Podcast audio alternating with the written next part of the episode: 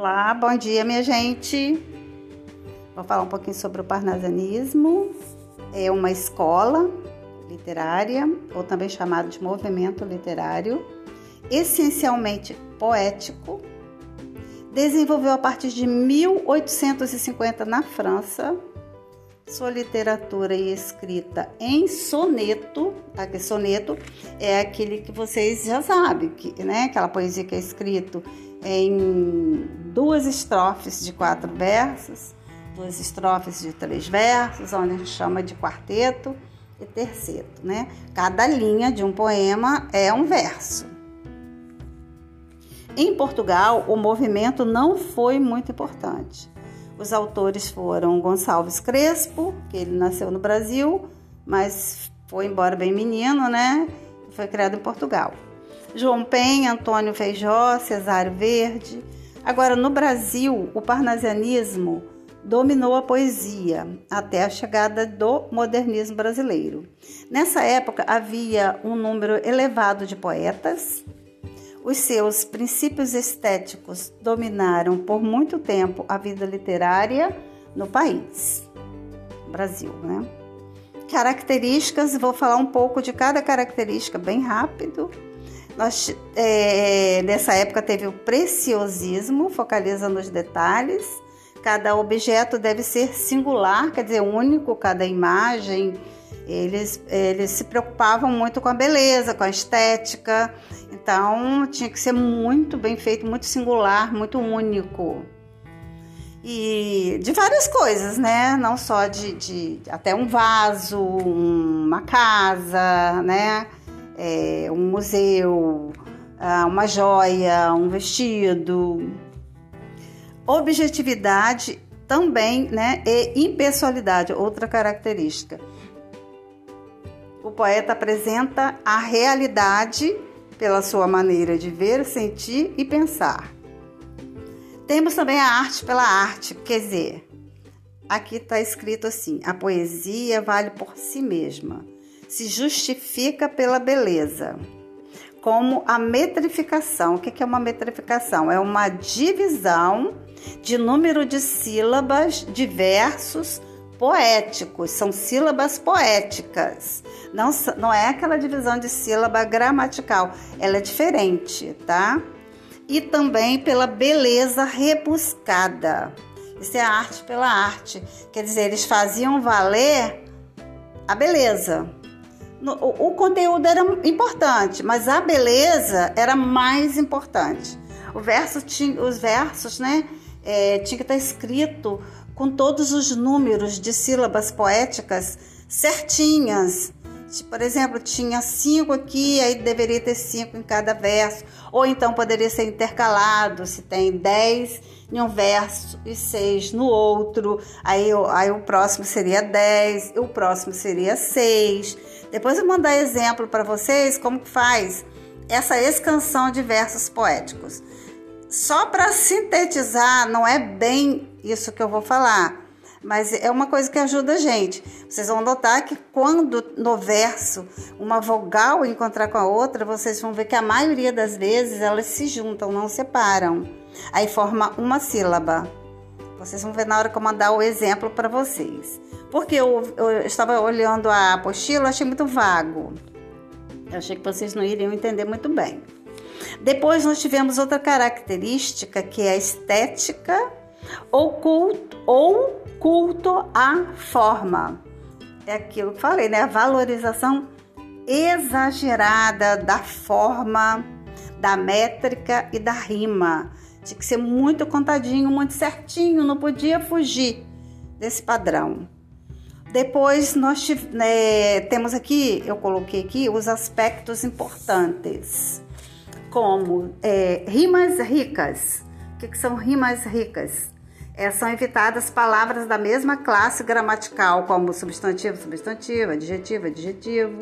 Se fosse assim, ficaria muito pobre, né? E aí não uma coisa que não ficava de acordo com o parnasianismo. O parnasianismo era muito chique, né? Valorizava valorização dos sonetos, que eu acabei de falar, né? duas estrofes de quatro versos e duas de três versos. Então, essa contagem era muito importante.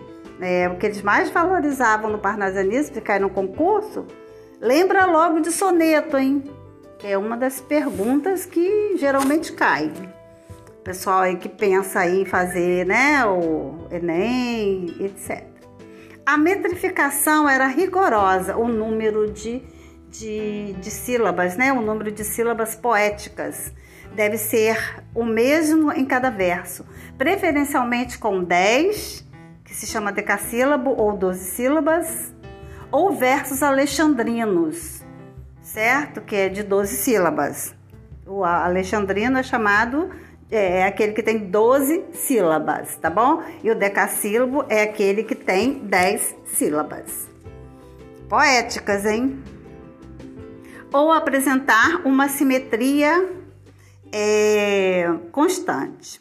Primeiro verso, por exemplo, 10 sílabas. Segundo verso, 6 sílabas. Terceiro verso, aí repete 10 sílabas. O quarto verso, 6 sílabas. Então intercala, né? Tinha também nessa época o descritivismo, que é a descrição bem detalhada. Como vocês podem procurar a poesia A Estátua porque fica mais fácil vocês procurarem do que eu ficar falando e colocar tudo aqui, tá bom? E também tinha o Vaso Grego de Alberto Oliveira. Procura, faz a leitura. É muito importante, vai enriquecer o, o a preparação de vocês, tá bom? Para o Enem. Temática greco-romana. O que, que é? A estética é muito valorizada no parnasianismo. Mesmo assim, o texto precisa de um conteúdo.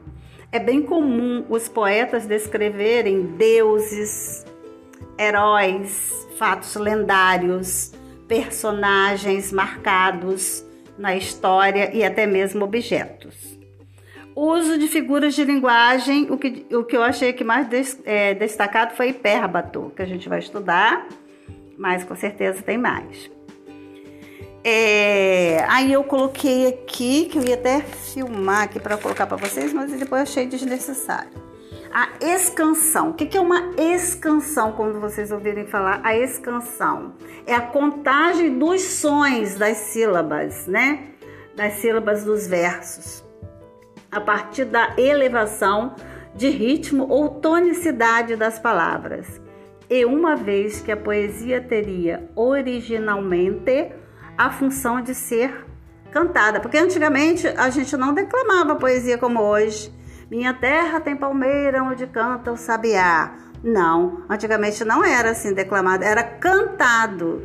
Por isso essa, essa preocupação com a contagem das sílabas poéticas, com as rimas, por isso que eles tinham essa preocupação. No caso, eu acho que eles iriam falar assim: Minha terra tem palmeira, onde canta o sabiá. Mais ou menos uma coisa assim, né? Não ri não, gente. Tá bom? E depois, deixa eu ver o que eu coloquei. Ah, o metro. O que é o metro? Né, nessa situação e escansão. É a medida do verso. E o que é metrificação? É o estudo do metro. Contar somente até a última sílaba tônica de cada verso. Quando a gente vai fazer essa escansão, essa divisão de versos, de sílabas, a gente conta até a sílaba, a última sílaba tônica. O que é sílaba tônica?